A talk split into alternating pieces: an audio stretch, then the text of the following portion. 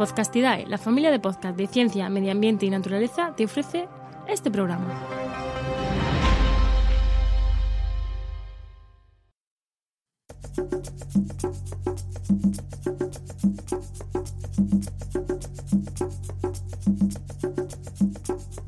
Estás escuchando Mentes Covalentes, tu podcast de química y neurociencia, con Hugo Quintela y Clara García.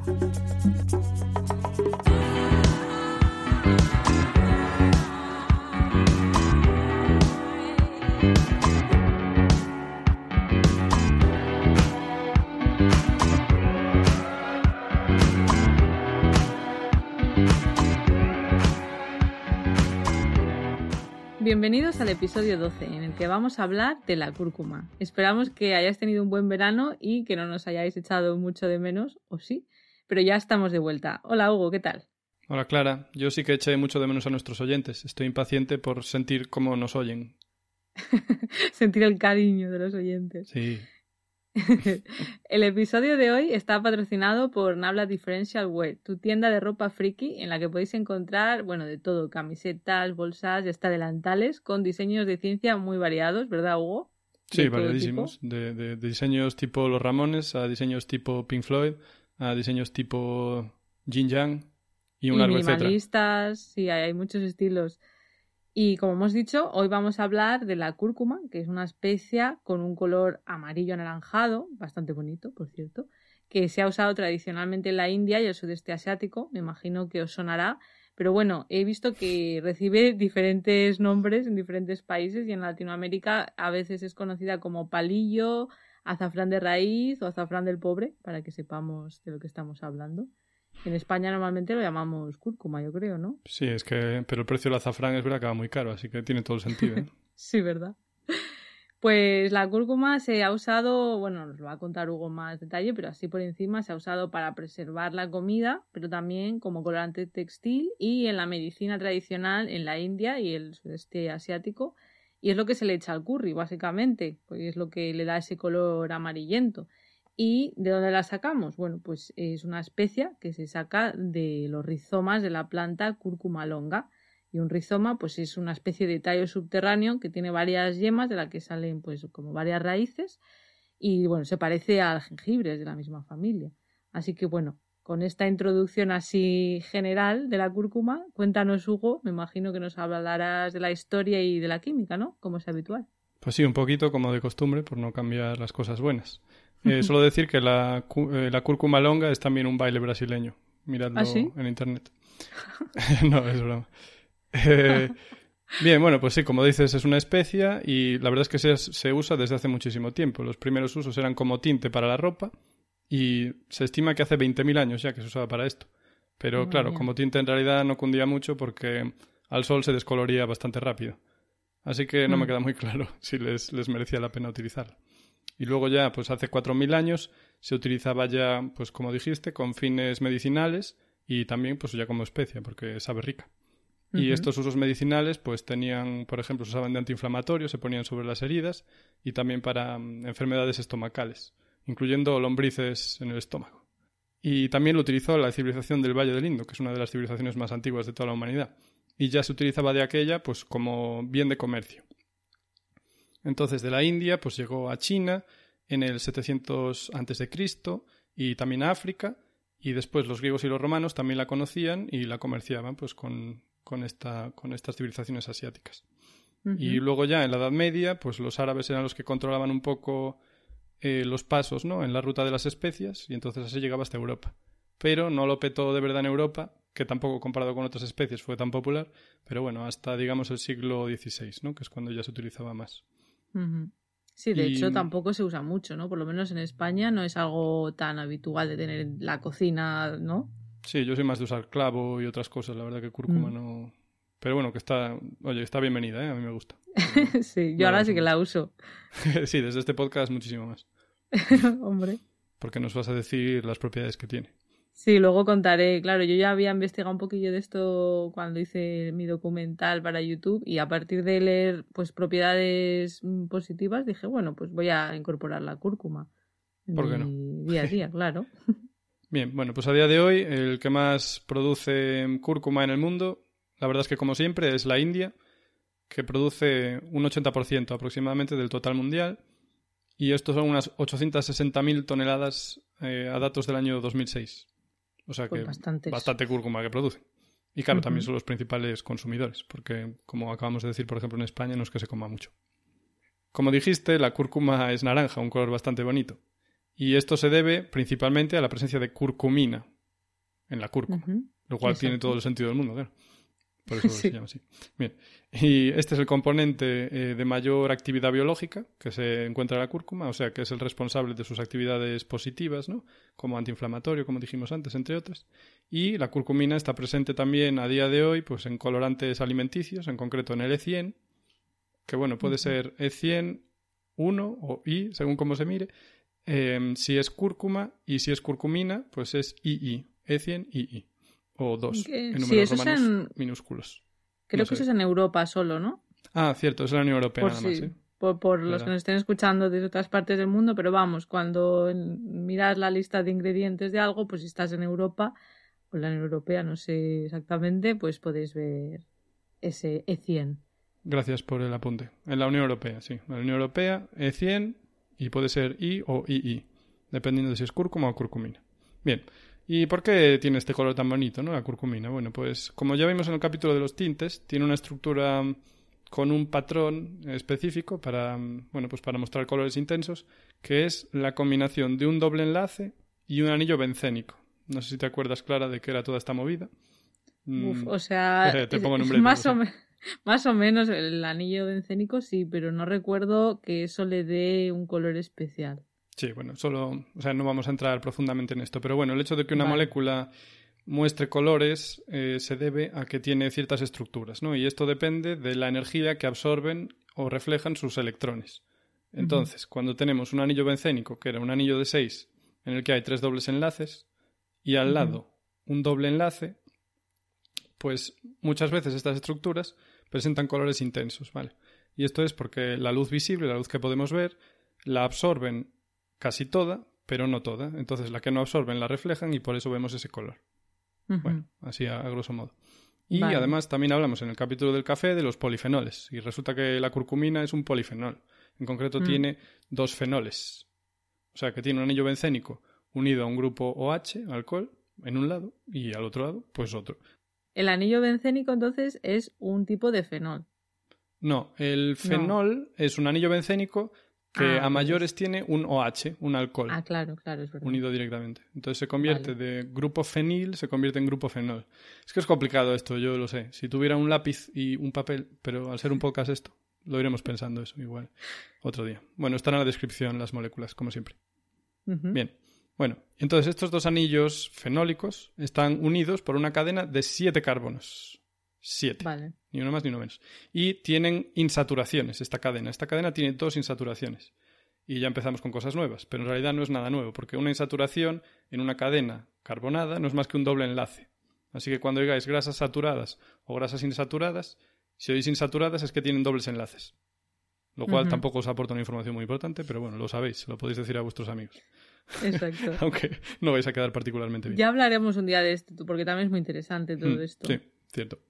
Y además de tener estas insaturaciones o dobles enlaces, también tienen dos grupos cetona, de los que también hablamos anteriormente. Y un grupo cetona no es más que un carbono unido por un doble enlace a un oxígeno.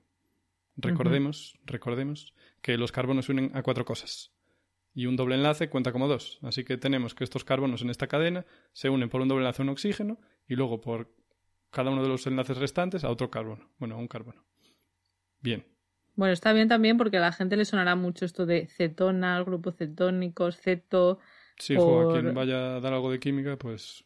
Bueno, dirá, no- "Ah, lo dijeron en mentes lo decía covalentes. ¿Cómo me gusta también. ese programa? También, el que haya estudiado química, desde luego, pero también porque se ha puesto de moda lo de la dieta keto y los grupos. No me digas que se llama keto, no ceto. Sí, lo llaman keto, creo, porque Ah, se es- porque lo en escriben es con K del claro. inglés, claro. Pero bueno, no nos vamos a meter ahí, pero por si acaso a la gente le suena, pues eso, que sepa que un grupo ceto, ¿no? Es eso.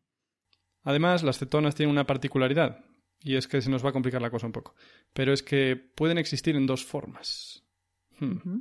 Su forma final. Bueno, quiero decir, hay la forma acetona y la forma enol. Mm. Y esto es un poco complicado, pero lo voy a intentar. Recordemos, cetona, carbono unido por doble enlace a un oxígeno y luego a cada lado un carbono. Vale, pues esto es equivalente a si tú tienes el carbono unido por un enlace simple al oxígeno y por un enlace doble al carbono de al lado. Qué movida. ¿eh? Mm. Vale, pues estas dos formas se intercambian.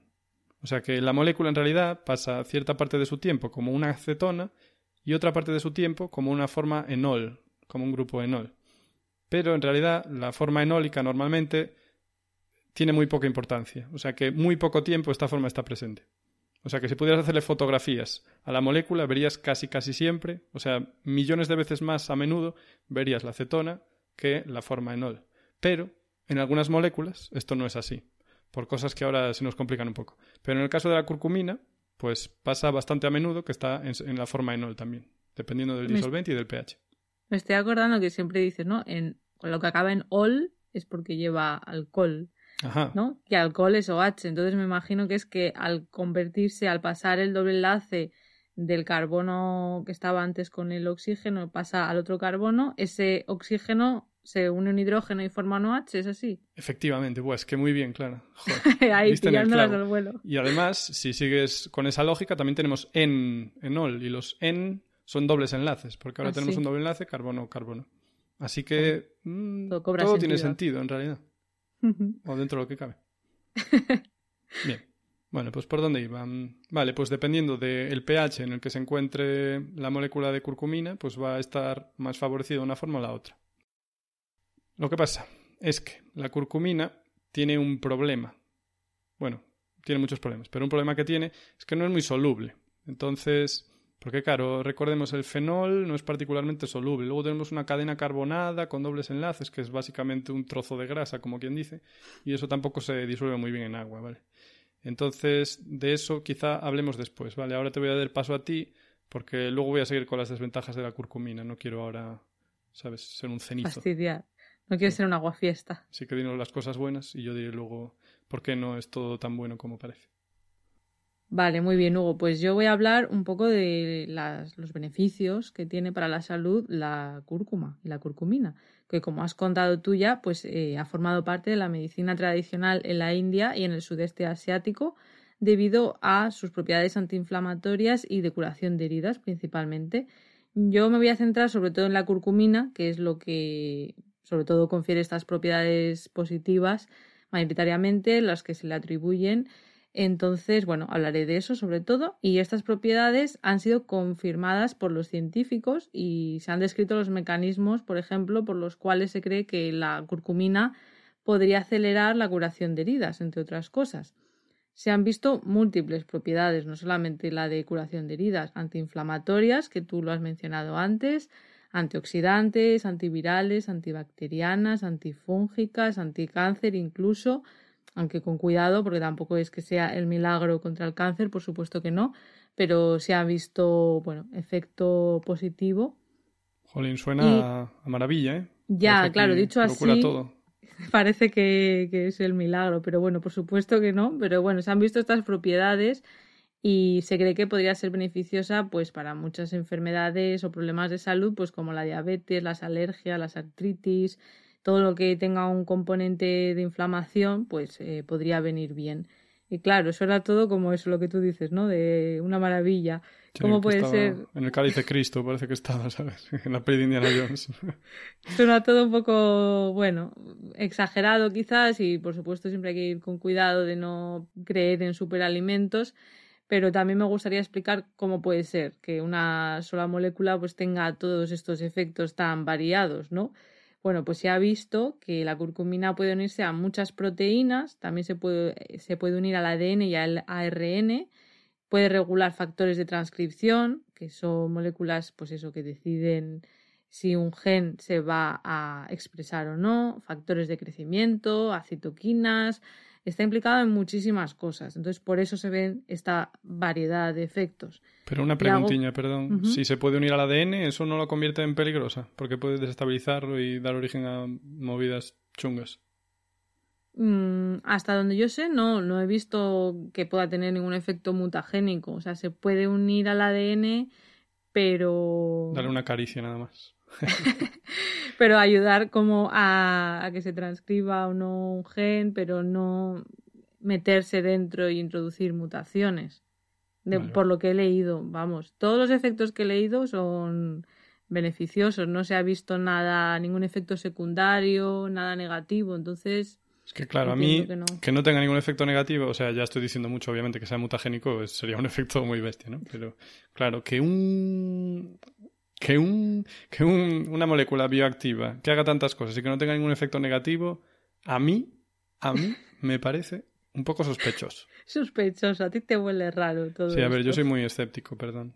Bueno, a ver, está bien. Bueno, yo creo que nos complementamos. Yo soy más optimista y tú tiendes más a, no creerte, pero está bien tener ese punto escéptico, porque no nos tenemos que creer que todo, ¿no? Lo, que nos vendan como positivo es, necesariamente así.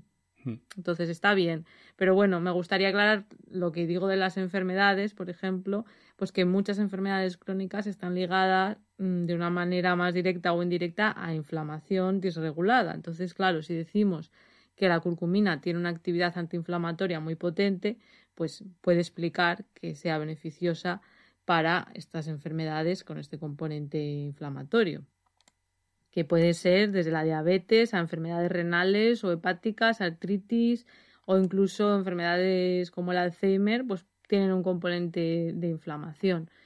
Existen más de mil artículos publicados sobre el efecto de la curcumina en diferentes enfermedades, incluyendo pues todo tipo de estudios, desde estudios epidemiológicos a investigación básica, digamos, eh, puede ser en ratones, en animales o in vitro, también en, investigación clínica, o sea, ya con pacientes a los que se les administra la curcumina, o sea que hay un poco de todo, ¿vale? Pero eh, hay muchos artículos. Entonces tampoco vamos a poder verlos todos porque entonces sería un podcast de 20 horas, un episodio de 20 horas, pero bueno, vamos a ver algo. No vamos a hacer eso por lo menos por ahora, no están nuestros planes. No, sería demasiado. Yo me voy a centrar en los que tienen que ver más con la cognición en las enfermedades neurodegenerativas, porque como ya sabéis, pues es el tema que me gusta más, el de la neuro. Es lo tuyo. Es lo tuyo. Exacto, es lo mío.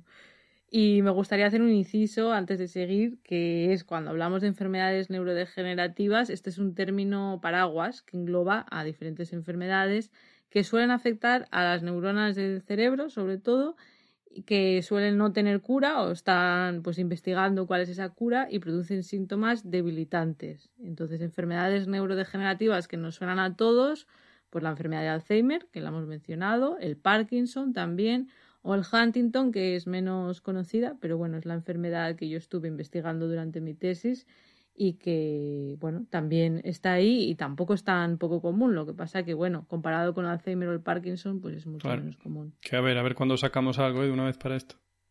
Sí, además que con el Huntington, como se conoce cuál es el gen, en ese caso hay un gen que se conoce que es el que la mutación causa la enfermedad, pues hay todavía más posibilidades.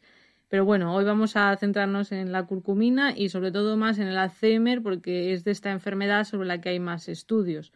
Pero bueno, como digo, también se ha investigado el efecto de la curcumina en otras enfermedades neurodegenerativas y en otros trastornos y enfermedades de todo tipo. Entonces, por un lado tenemos los datos epidemiológicos, es decir, eso significa que se observa a ver qué pasa en la población, sin realizar un experimento, sin coger un grupo de voluntarios a los que se les da curcumina o no. Entonces es más, pues eso, observacional. Entonces se puede ver qué, qué correlaciones hay, ¿no? Y en este caso se ve que una mayor ingesta de curcumina está asociada a una mejor función cognitiva en las personas mayores sanas. Eso es lo que se ve en términos generales. Además, algunos científicos atribuyen a esta especie la baja incidencia de Alzheimer en la India, que ahí se usa la cúrcuma a diario, como hemos dicho, ¿no? Hmm, pero tienen en cuenta la esperanza de vida también. Se veía la prevalencia de Alzheimer en adultos entre 70 y 79 años. Ah, perfecto, vale.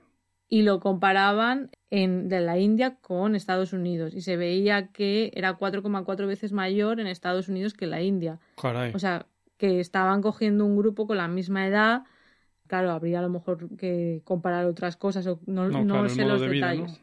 Pero bueno, si fuera solo, por ejemplo, contaminación, caray, en muchos sitios de la India, mira que no hay contaminación también. Sí, claro, en la India sí. Así que a lo mejor. grandes ciudades. La dieta también, claro. Claro, a ver, al final no dejan de ser estudios, pues eso, mm, de observar qué pasa, pero no puedes estar seguro. Pero encajan las, las piezas del puzzle, encaja. Sí, más o menos yo creo que sí.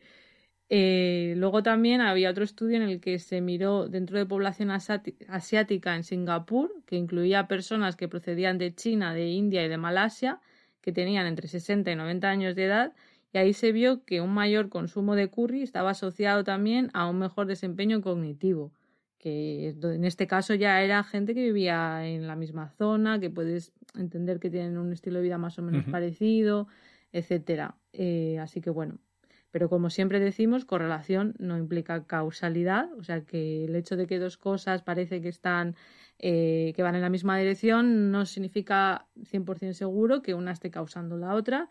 Y por eso los datos epidemiológicos pues nos dan pistas, pero no es suficiente, hay que investigar más.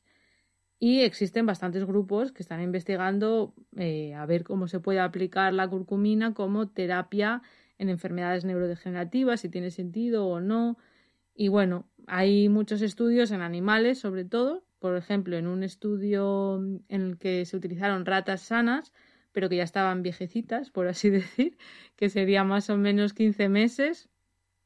15 meses al empezar el estudio y 18 cuando se terminó, porque estuvieron tomando pues una dieta rica en, en cúrcuma o en curcumina en este caso, durante un tiempo, pues en ese caso se vio que la ingesta de curcumina estaba asociada a, a, un mejor desempeño cognitivo y también a la formación de nuevas neuronas en estas ratas. Oh. Que claro, digo viejecitas, pero bueno, es que mm, el tiempo de vida de una rata pues es, muy pequeño, ¿no? Creo que son dos años o así. Entonces, bueno, pues sí, con 15 o 18 meses ya se consideran que están ya mayorcitas. Están para cascar ya. Y por otro lado, en modelos de ratones ya con enfermedad de Alzheimer, también se ha visto que administrar la curcumina atenuaba los déficits cognitivos y también las placas típicas que se depositan en el cerebro. Así que, bueno, esto parece indicar, ¿no? Que podría ser. ¿En humanos? ¿Esto en humanos acabas de decir? No, no, perdón, esto en ratones, ¿eh? ah, igual entendí yo mal, que estaba. Igual escuché lo que quería escuchar. A por uvas. bueno, pero es eh, bastante fuerte. Vamos a ver que esté que hasta haga disminuir las placas, ¿no? De, sí, sí, Alzheimer. Exacto, y claro, me gustaría explicar lo de esto de las mm, placas y todo, cómo podría ser. Es que se ha visto que tiene propiedades antiamiloide, la curcumina. Entonces, lo de amiloide a lo mejor os suena, lo voy a explicar muy brevemente, así de manera pues superficial. Los amiloides son agregados de proteínas que pues se caracterizan porque tienen una forma fibrilar, como de fibrillas y están relacionados con varias enfermedades, también enfermedades neurodegenerativas, y se forman a partir de proteínas que originalmente pues estarían sanas, pero pierden su estructura normal y también sus funciones. Entonces, este plegamiento, esta forma rara que, adquieren, pues hacen que se depositen y forman, pues eso, como agregados o placas, y esto pues causa problemas. Y en diferentes enfermedades, pues existen agregados que se llaman de manera diferente, pues según eh, la proteína, ¿vale? Y reciben nombres diferentes. Pues bien, la curcumina se uniría por lo menos a la beta-amiloide en la enfermedad de Alzheimer, pero también a la alfa-sinucleína, que es la proteína que se ha visto que se deposita en la enfermedad de Parkinson, y también a la huntingtina en la enfermedad de Huntington. Así que, como oh. vemos, eso mm, se une a diferentes proteínas que están alteradas en enfermedades neurodegenerativas. Pero lo que no sabemos es si las placas son causa o consecuencia de las enfermedades. Bueno, no sé en Huntington, pero en Alzheimer no se sabe si lo causa o es una... Es complicado porque, claro, hay, de hecho hay como, bueno, diferentes estudios, yo creo que indican diferentes posibilidades, pero tampoco me quiero meter en detalle porque no conozco toda la literatura. Que además el Alzheimer es, un follón, no se sabe aún, no se sabe, o sea, se sabe mm. muchas cosas, pero no se sabe aún nada, como quien dice, un follón. Claro, eh, yo conozco más Huntington porque es lo que estuve investigando, aunque yo investigaba en humanos y con neuroimagen, o sea, mirando el cerebro, qué zonas se activan y tal. Yo no estudiaba esto tan en detalle, pero bueno, leyendo los papers, en Huntington sí que se ven estos depósitos de la proteína afectada antes de que, de que haya síntomas, si no recuerdo mal, pero cosas que ocurren antes son, pues, por ejemplo, que las neuronas empiecen a conectarse mal unas con otras, o sea que existen cambios que no son observables en, la estructura, pero sí en la función, que se pueden ver con técnicas de neuroimagen. Pero es muy complejo, o sea, realmente es pues eso, una cascada de cosas que ocurren mal y tampoco se sabe qué va antes de qué. Pero mm. bueno, ver que hay un compuesto, la curcumina, que se une a esos agregados y que ayuda a que eso no vaya más, pues eh, bueno, por lo menos es esperanzador. Sí. Sí. Y también hay que tener en cuenta, como hemos dicho antes, que tienen propiedades antiinflamatorias y antioxidantes, la curcumina. Entonces, claro, uniendo todo, lo de que se une a los amiloides, que tiene estas propiedades antiinflamatorias y antioxidantes, pues puede explicar que sea bueno para el cerebro en general.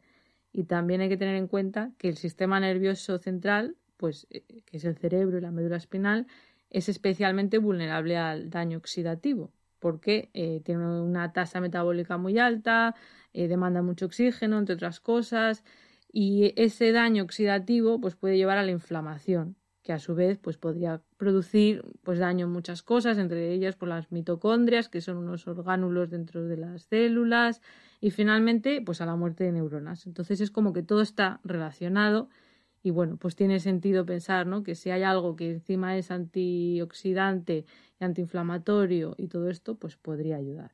La panacea. creo. La panacea, exacto. Así que estas propiedades, pues, podrían ser otro de los motivos por los que se podría ayudar a disminuir el riesgo de sufrir estas enfermedades o enlentecer su progreso, su progresión. Pero bueno, esto es en ratas y en ratones, que es lo que tú me decías, y en humanos, ¿no? ¿Esto que se ha visto algo? ¿Qué de lo mío? Exacto. Que esto es lo más complicado, porque hay veces que se ven cosas que, bueno, hay cosas que no se pueden estudiar tan directamente en humanos, ¿no? Porque no se pueden hacer los mismos experimentos.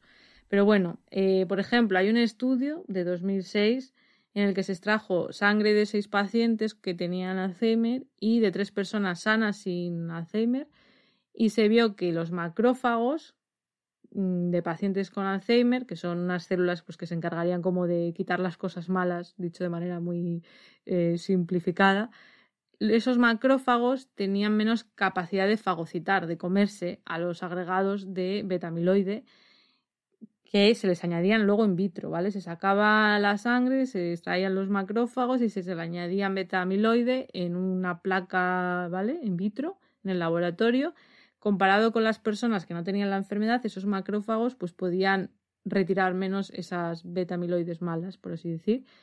Pero después de tratar a esos macrófagos in vitro, repito, con curcumina, estos aumentaban su capacidad de fagocitarla y de degradarla en los pacientes. Así que, bueno, esto es como otra prueba más de que puede ser que sí, que en humanos también eh, pueda ayudar, pero claro, también hay que tener en cuenta que es un estudio pues, con seis pacientes y que se encontró esto en la mitad de los pacientes solo, pero ah. bueno. Pero los macrófagos son... como los escarabajos peloteros del sistema inmune. Podría ser, eh, sí, claro, cogen la caca y se la llevan. La basura. Esto fue, claro, un estudio de 2006. Desde entonces hasta ahora, pues ha habido muchos más estudios, eh, muchos de ellos también in vitro en el laboratorio, pero sin embargo los efectos clínicos parecen tener efectos muy limitados de momentos. Los ensayos clínicos serían pues ya cuando se prueba en personas, en humanos, en personas con enfermedad y lo que se ha visto sobre todo es que el problema podría ser, que creo que vas a comentar tú luego también, la baja solubilidad de la curcumina y su baja biodisponibilidad pero también hay que tener en cuenta que a veces en estos estudios pues incluyen pacientes que a lo mejor ya tienen una patología bastante severa y podría ser pues que probando en pacientes presintomáticos, que esto sobre todo se podría hacer en la enfermedad de Huntington, que se sabe el gen y la persona puede saber si tiene la enfermedad o no, pues se podría probar. No lo he encontrado, no lo sé, a lo mejor si busco más, eh, pero no he visto ningún ensayo clínico de curcumina en Huntington, pero bueno, ese podría ser un motivo más. Así que bueno, se está investigando maneras de administrar también la curcumina que pueda mejorar esa biodisponibilidad y se sigue investigando tanto en Alzheimer como en muchas más enfermedades, trastornos. Y me gustaría ya terminar esta parte diciendo que sí que he visto que se han hecho ensayos clínicos con cúrcuma en personas con depresión comparando, por supuesto, con grupo al que se le da placebo y en este caso parece que sí que hay eficacia en disminuir los síntomas depresivos. Así que bueno, ahí también algo positivo. Pero yo sé, Hugo, que tienes muchos peros y cosas que, añadir. Que no es uro todo lo que muge. Entonces os voy a decir que el problema es que tiene la cúrcuma, como estás diciendo, que claro, no, no está muy disponible, ¿no? Biodisponible simplemente de lo que te tomas, la cantidad que llega a donde tiene que llegar para que mejores de lo que sea. Entonces, por un lado, eso. Y otra cosa es que no es muy soluble en agua, ¿no? Porque es un, pues es un mazacote graso, como quien dice, ¿no? Porque, como dijimos, tiene esta cadena central de carbonos y luego los anillos bencénicos tampoco son muy solubles y además es relativamente rígida, o sea que es bastante plana. Y al ser plana, pues no se puede doblar, y entonces eso hace como que forme plaquitas paralelas entre ellas y entonces eso hace que el agua pues no sea capaz, digamos, de interactuar con ella. Y ya como apunte también podía decir que, claro, ¿por qué unas moléculas se disuelven bien en agua y otras no? ¿no? Y eso es porque las moléculas que tienen ciertos grupos llamados polares o hidrófilos, o sea, amigos del agua, pues interactúan con el agua, ¿no? Entonces los hidrógenos del agua pues pueden, por ejemplo, establecer puentes de hidrógeno, que son pues unas interacciones supramoleculares, si os acordáis del capítulo con Lucas, nuestro querido Lucas, pues nos decía que estas cosas son muy importantes, ¿no? Y para la solubilidad, pues es fundamental. Entonces, digamos que en general, en general no siempre, pero los átomos de nitrógeno, por ejemplo, se llevan bien con los átomos de hidrógeno, que están a su vez unidos con, como en el caso del agua, con un oxígeno. Así que bueno, digamos que si un oxígeno está unido a un hidrógeno, ese hidrógeno va a interactuar gustosamente con aminas, que son estos grupos NH2, o NH, ¿vale? que tienen algunas moléculas orgánicas. También los grupos ácido son muy solubles. Los grupos alcohol también ayudan a la solubilidad, porque en general también se dice el principio de semejante disuelve a semejante. Esto hay que llevarlo mm. con cuidado, pero digamos que lo que se parezca al agua, pues se va a disolver bien en agua, ¿vale? Por eso un alcohol que se parece al OH2, ¿no? Porque es un OH, pues en principio se disolvería en agua. Un NH2 también se parece al OH2, entonces también se disolvería bien, etcétera, etcétera. Pues cuando tenemos. sí. Perdón, que claro, todo esto es la solubilidad en agua, al final es porque en, sangre hay agua y por eso es importante que sea soluble en agua. Claro, efectivamente. O sea, la sangre no es igual que el agua, pero es en su inmensa mayoría agua. Entonces, si te disuelves en agua, te vas a disolver en sangre casi que sí. Y lo que pasa es que, claro, bueno, hay proteínas y otras cositas, pero en general, si te disuelves en agua, en sangre te vas a disolver seguro. Vale, bueno, pues la curcumina, por desgracia, se disuelve solo a un miligramo por cada litro, más o menos, en agua. Entonces eso ya os puedo hacer imaginaros que, muy bien no vamos, ¿no? Y después, para comparar, en etanol, sin embargo, se disuelve un gramo por cada litro. Entonces, si mm. utilizamos este principio, con cuidado siempre, de semejante disuelve a semejante, el etanol tiene ese grupo H, pero también tiene CH2, CH3, el grupo etilo. ¿Y eso que es? Una pequeña cadena, muy pequeña, cadena carbonada como la curcumina está formada mayoritariamente por, digamos, cadenas carbonadas, pues el etanol consigue disolverlo mucho mejor que el agua. Tiene sentido. Ah, vale. Ese es un problema, la solubilidad. Eh, otro problema que tenemos es que además se oxida fácilmente la curcumina. De hecho, por eso es un antioxidante, porque digamos que ella se sacrifica y se oxida ella para que no te oxides tú. Eso está muy bien, ah. pero claro, abres un bote de curcumina al aire y entonces se te va a oxidar relativamente rápido. Entonces eso también es un pequeño inconveniente. Y otro mm. inconveniente que tiene es que también es sensible a la luz. Vale, dijimos que el color naranja se origina porque tiene esta estructura conjugada de anillo bencénico más doble enlace y pues estos electrones absorben la luz visible y por eso tiene ese color. Pero a veces la energía que se absorbe de la luz, los electrones la usan para saltar del orbital en el que están y excitarse, dejémoslo así, ¿no? O sea, reciben la luz y se ponen, pues eso, se ponen muy nerviosos. Y entonces, para disipar esos nervios que tienen, pues hacen locuras. Y entonces, a lo mejor cambian la forma de la molécula o reaccionan con otra molécula que esté al lado. Y cuando ya mm. reaccionas con algo, dejas de ser lo que eres. Así que ya no es curcumina. Y entonces, pues podemos decir que se descompuso. Claro, y entonces ya los efectos pues no van a ser los mismos. Vale, o sea que tiene sus problemillas la curcumina. Sí, sí. Pero es que todavía no acabé. Bueno, en realidad más o menos sí que acabé. Pero el problema, claro, lo de la biodisponibilidad no es solo que sea poco soluble, sino que también, pues, el cuerpo también metaboliza la curcumina, también a una velocidad ah, relativamente rápida. Entonces lo que pasa es que tú te tomas curcumina, pero tu cuerpo pues la coge y dice, pues te voy a oxidar o te voy a reducir. Por ejemplo, una cosa que hace es que los dobles enlaces de la curcumina los elimina, digamos que los convierte en enlaces simples, le inserta ahí dos hidrógenos y entonces ya pues deja de ser curcumina. Y también lo que hace a veces es que la une a azúcares. Entonces Ah. crea un enlace y entonces pues ya de nuevo dejas de ser curcumina y esto favorece, eso sería bueno en teoría, su solubilidad, porque los azúcares sí que son solubles. Entonces si le pones un trocito de azúcar, pues se disuelve mejor. Pero como ya no es curcumina, pues pierde la actividad, si no totalmente, al menos parcialmente. Pero bueno, eh, también el problema que tiene es que tal como por esta falta de solubilidad, tal como entra, sale. Así que claro, tú te tomas 5 gramos, pero de lo que te comes, pues se va casi todo para afuera, por este maravilloso ciclo de la comida. Pero esto, esto es algo que no hemos comentado, pero sí que parece que si administras la curcumina o te la comes, vamos, nosotros en nuestra casa con piperina, ¿no? que es lo que lleva la pimienta, parece que mejora su biodisponibilidad, ¿verdad? Efectivamente, porque no todo, a pesar de ser yo un cenizo bastante integral, no todo es malo, ¿vale? Tenemos cosas buenas también para solucionar estos problemas. Y esto es lo que en farmacia se llama la formulación. O sea, que tú tienes tu principio activo, o sea, tu molécula que te hace cosas, pero las medicinas normalmente llevan otras movidas.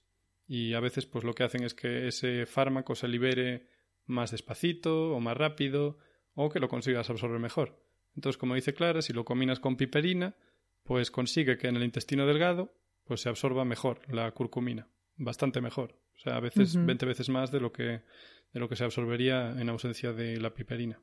Y también hay otros truquis que son ya más de farmacia clásica, como por ejemplo la formación de micelas.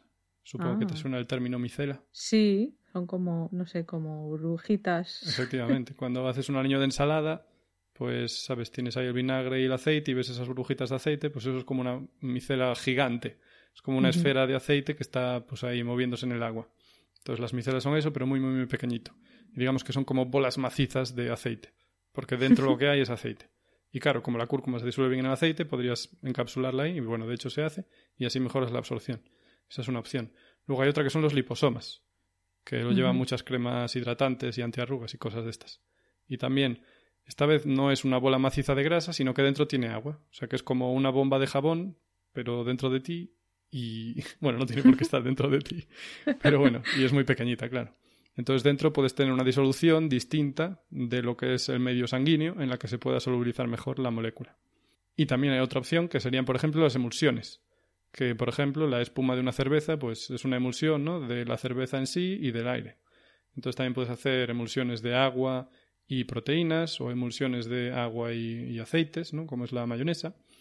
Y bien, entonces con esto consigues, digamos, dispersar las moléculas de, de curcumina y así hacerlas más solubles, ¿no? Tendrías como una especie de suspensión en la que ahí sí que la curcumina pues no estaría disuelta, pero estaría no se pegaría a las paredes de un vaso, vamos, estaría pues íntegramente en el líquido y así también la podrías absorber mejor.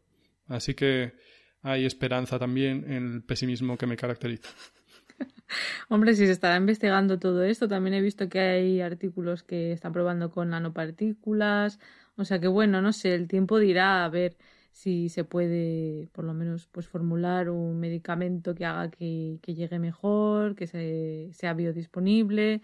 Iremos viendo. Al final, yo me quedaría con, no sé, cuál sería el mensaje. Yo diría pues que no es todo, ¿no? Lo que tú has dicho, oro todo lo que reluce pero que puede ser positivo y desde luego introducirlo en nuestra dieta no nos cuesta mm, nada y puede ser que a largo plazo pues nos dé algún tipo de beneficio, ¿no? No sé si querías meter alguna cosa más negativa ver. o positiva. Negativa, siendo yo, ¿no? Eh, Bueno, a ver, eso, simplemente que hay que ser escépticos, pero siempre hay que tener esperanza. Creo que es una Vale. buena combinación, ¿sabes? No Yo te creas todo sí. lo que te dicen, pero tampoco digas, "Va, vamos a morir todos y no hay nada que hacer. Bueno, Claro. en realidad, para lo primero, bueno, es igual. sí, pues hasta aquí, hasta aquí mi alegato a favor o en contra de la curcumina, según cómo se ve. A ver, yo creo que tú eres cauto, ¿no? Y, y bueno, pues está bien tener en cuenta pues las limitaciones que tenemos de momento. De hecho, por lo que he visto, no he encontrado ningún ensayo clínico que haya dicho ya tenemos la cura contra el Alzheimer. Pero bueno, se está probando eso ojalá. también en. Ojalá. Buah, es que si pasara eso, pero qué maravilla, sería un logro tremendísimo, como los antibióticos casi. Seguramente no será la curcumina. Eh, si alguna vez se encuentra la cura contra el Alzheimer, yo me imagino que será otra cosa. Pero bueno, si tomarla en nuestra alimentación a lo largo de años puede disminuir un poco nuestro riesgo de padecer diferentes enfermedades, pues yo creo que bienvenida sea, ¿no? yo al final, bueno pues, que está el curry. Claro, mm. en el curry o también te lo puedes, hay gente que se hace, se lo echa en, por ejemplo, tipo infusión o en la, ensalada, yo me, en la leche también te lo puedes echar. De hecho, yo lo he probado antes. ¿En serio? lo de broma. Sí, sí, y queda rico. Me he probado oh. curcumina con un poco de pimienta, siempre hay que echar pimienta, y jengibre para darle un sabor así más rico. y estaba muy bueno. Pero. Yo recomiendo aquí, ya que estamos, el clavo en la Macedonia de frutas, que da un toque buenísimo. ya que estamos ahí. Pues la cúrcuma también le pega a la ensalada o a los purés, a los purés de verduras se le puede mm. echar y le da un saborcito, bueno, un poquito, es un poco picante, ¿eh? pero vamos, tampoco nada exagerado. Yo a mí no me gusta el picante y la cúrcuma la tolero bastante bien. Así que bueno, podéis experimentar con recetas varias que mal no va a hacer. Parece ser que por lo menos no tiene efectos negativos. No os toméis, no os traigáis todo el bote de cúrcuma, eso tampoco pero bueno, dosis moderadas. Yo creo que hasta aquí el programa de hoy. Eh, os recordamos que las notas del programa las podéis encontrar como siempre en nuestra web en podcastidae.com barra mentes covalentes. Esperamos que os haya gustado. Si es así, pues dale al corazoncito de me gusta y si queréis apoyar nuestro programa, pues os podéis suscribir desde vuestro reproductor preferido y dejarnos comentarios mm, que siempre los leemos y contestamos. Recordad también que podéis seguirnos en redes sociales. En Twitter somos arroba cobalmentes y en Instagram y Facebook somos mentes covalentes. Y también podéis contactarnos por email si queréis en mentescovalentes.gmail.com. Y si os apetece ir a la última moda con diseños de ciencia frikis muy chulos, pues ya sabéis, pasaros por la web de nablashop.com. Hasta la próxima. Venga.